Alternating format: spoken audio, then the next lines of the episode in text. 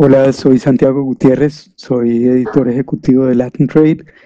Estamos muy honrados con la presencia de ejecutivos del sector financiero latinoamericano en esta sesión de una serie de conversaciones que hemos tenido con varios de ellos durante los últimos durante las últimas semanas.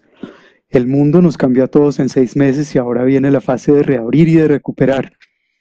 Y por eso la, conversación de hoy pretende encontrar desde varios ángulos bien diferentes cómo seguir siendo relevantes, cómo los bancos y las entidades que prestan servicios financieros pueden seguir siendo relevantes hasta el 2025.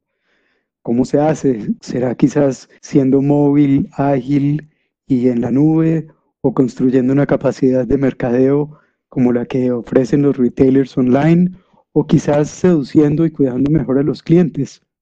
Para responder estas preguntas invitamos a Abel Bautista, eh, director de Arquitectura de Tecnología de Información de Uniclick eh, de México, a Marco Gutiérrez, gerente de Innovación y Transformación Digital del Banco de Desarrollo Rural de Guatemala, a Jorge Humberto Espina, eh, CIO del Banco Colombiano Bancolombia, a José Isael Peña, es el vicepresidente digital y que está a cargo de la estrategia de transformación del Banco Popular Dominicano, a Adrián Ruiz, que es director asociado de transformación, de transformación digital de Nacional Monte de Piedad de México, y finalmente a Francisco Gatos, socio eh, de McKinsey, que también es, eh, y también es miembro del Digital Labs de esta firma de consultoría global.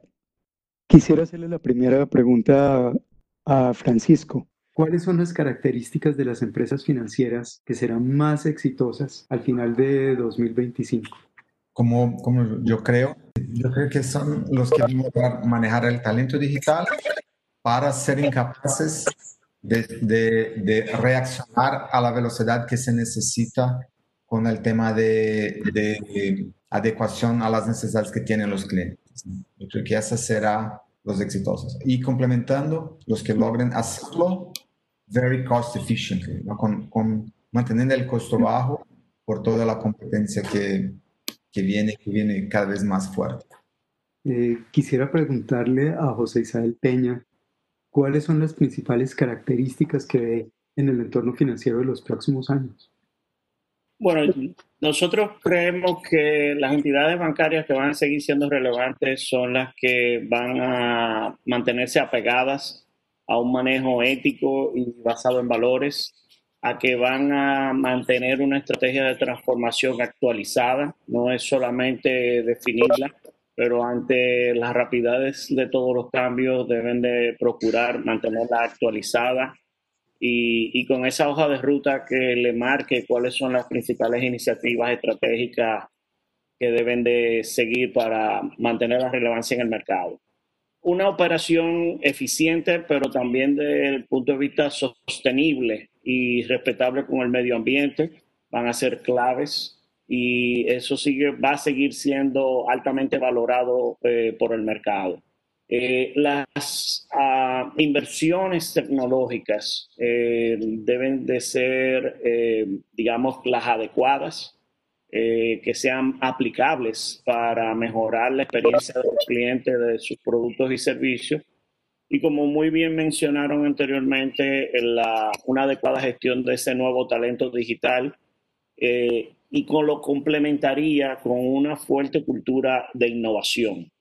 Creo que la cultura de innovación es algo que con sus dos, digamos, componentes desde el punto de vista soft, eh, cómo permearlo a todo lo largo y ancho de la organización, pero también con un gobierno eh, y unos procesos que sistematicen la innovación per se. Creo que son los elementos claves. Perfecto, muchas gracias. Eh, Jorge Humberto Ospina, la tecnología financiera es, claro, un gran acelerador de, del desarrollo del sector financiero, pero también es un nuevo factor de incertidumbre en el negocio bancario. La pregunta es, ¿cómo se pueden mantener al día en tecnología urbana en un entorno en el que cuándo llegará el próximo gran desarrollo necesario para mantener la fidelidad y el interés de los clientes? Yo, un poco lo que decía ahora, yo creo que nosotros los bancos tenemos que renovarnos tecnológicamente y obviamente estar a la vanguardia de las tecnologías. Y para eso, sin duda, el cloud ofrece pues unas posibilidades inmensas y, y, la, la, el camino que tenemos es, es irnos al cloud 100%. Sin duda, esas es la, las tecnologías que tenemos que adoptar ahora porque tenemos que ser igual de competitivos y competentes con, con, las startups para poder estar en este mundo digital. Entonces, eh, sin duda es irse cloud 100%. Yo creo que es una decisión que tarde o temprano las entidades financieras tenemos que tomar. Eh, Ethan Clark, quisiera hacer la misma pregunta y es cómo hacen los bancos para mantenerse al día en tecnología en un mundo en el que la tecnología cambia a la velocidad que lo hace actualmente? My my experience is this that banks have to embrace third party experts who know how to do very specific tasks. Um, the, the days when banks thought that they could do it all themselves is is over. And the bank that tries to go it alone and do it themselves is going to fall behind there is a, there's a saying in English um, that the difference between a lifeguard and a drowning victim is the attitude with which they enter the water. And banks have got to make a decision today about whether they're going to compete in this new ocean, this new digital ocean that we find ourselves. Otherwise, they're going to find themselves caught up on the tide. Um, it's it's all about the attitude that we're going to take. Are we going to embrace this new digital reality? and find the experts that can help us? Or are we going to surrender ourselves to the way that we've done business in the past and probably fail? Thank you. Eh, Abel Bautista, quisiera preguntarte cuál es la, la estrategia de innovación que parece ser la mejor mm, para las entidades financieras que quieran seguir siendo relevantes dentro de cinco años. Bueno, definitivamente la estrategia de innovación tiene que ser una, una gestión de, del camino que queremos seguir, una gestión de la estrategia corporativa adaptativa. Eh, esto, bueno, lo tenemos que lograr con la experimentación, tenemos que montar procesos de design thinking en todas nuestras células, en todas nuestras áreas dentro de la compañía. Y bueno, todo el mundo debe ser capaz de presentar iniciativas, de presentar ideas sobre los QBR, ¿no? Sobre los, los indicadores hacia dónde queremos eh, ir. Y bueno, para saber a dónde queremos ir, ya lo habíamos comentado desde, desde hace un rato, eh, creo que todos tenemos claro que debemos de ir hacia sistemas abiertos, hacia sistemas en la nube, pero además hacia recopilar, todos los datos que nos pueda dar el mercado de la manera más rápida posible y procesarlos en nuestra organización, ¿no?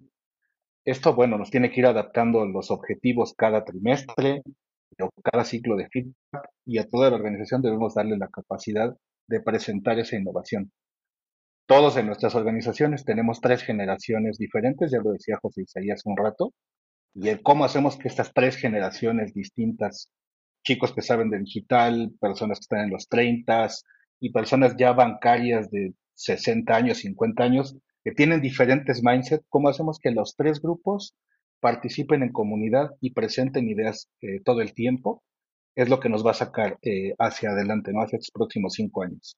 Toda la organización puede presentar ideas, todas deben de pasar por objetivos y todas las que entreguen valor se deben de experimentar de manera muy rápida, ya teniendo la fundación de, de sistemas en la nube, ¿no?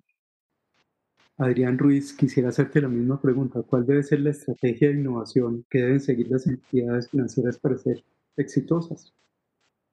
Ya, pues Creo que es una, una gran, importante pregunta. Eh, y fíjate que lo, lo estaba aquí o lo he parafraseado hacia otra pregunta que es, ¿cómo aseguramos que vemos todos los universos futuros y tenemos la capacidad de conceptualizar a nuestro cliente en todos ellos?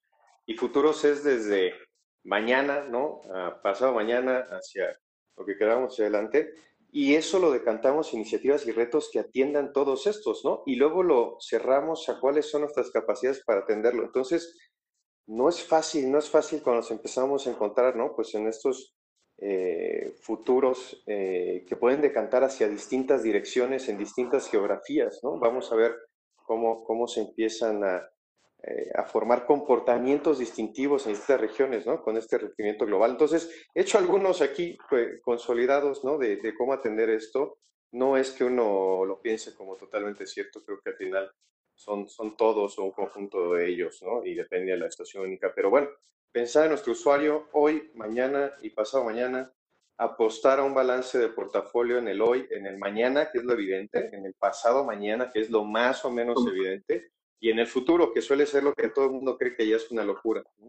Eh, entender cómo conjugamos la habilidad de estrategia, definición, ejecución y la capacidad de concretar cambios culturales de fondo que cambien, que provoquen cambios de mentalidad en el liderazgo desde arriba hacia abajo y de abajo hacia arriba, pero el de arriba es, híjole, bien relevante cómo logramos hacer ese cambio que pueda hacer desde arriba y que pues presupone empezar a meterse más al lodo, ¿no? Que es lo que sí definitivamente a las nuevas generaciones entendemos y nos gusta, ¿no? Y una última que les dejo aquí, eh, que es contar con marcos estratégicos de segundo nivel. Solemos contar con el de arriba, pero no contamos con los marcos bien definidos, ¿no? Y cuando hablo de segundo nivel, hablo del de diseño, del de tecnología, del de talento, del de procesos, y que estos estén bien orquestados, porque generalmente cada área en su silo pues hace el propio y no necesariamente se comunica con el otro, ¿no? Este, este es, un, es, un, reto importante. Y, y, bueno, ya aquí lo que llamaríamos, eh, pues el pilón, ¿no? Que yo diría es que tengan un balance correcto también en entender cómo, pues sí, partimos del usuario y todo se vuelve, o al menos para los piurditas,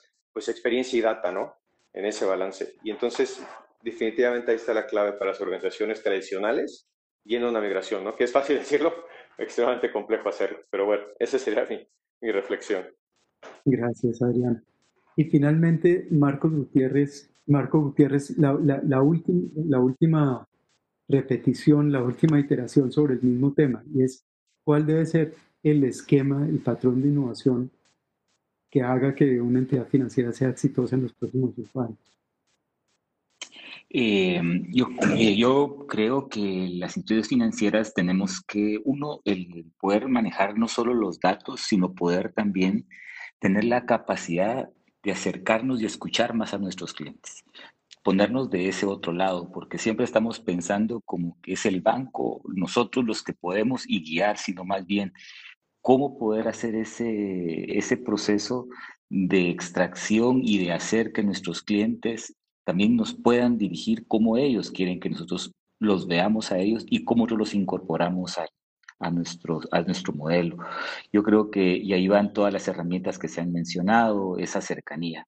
Y por el otro lado, yo pienso también es que eh, no solamente es todo el tema de la habilitación tecnológica, sino ponerlo, sino que generar esa confianza, esa manera. Y yo creo que ahí eh, también la parte de la innovación tiene que ir muy cerca de cómo está el tema de la seguridad, de cómo le damos a esas personas esa garantía del manejo de su, de, sus datos, de lo que ellos están haciendo y cómo eso se pone al servicio. Entonces, eh, esos son dos elementos. Y el otro punto, creo yo, bien importante es que creo para mí el más rico en el tema de la innovación, es cómo la organización hacia adentro se recompone para dar eso. Y ahí es donde lo que ya se ha hablado, cómo las, los planes, los departamentos pueden darse. Y eso es creo que de las cosas más complejas por todo el tema de resistencia al cambio que, que se da en las organizaciones. Marco, muchísimas gracias.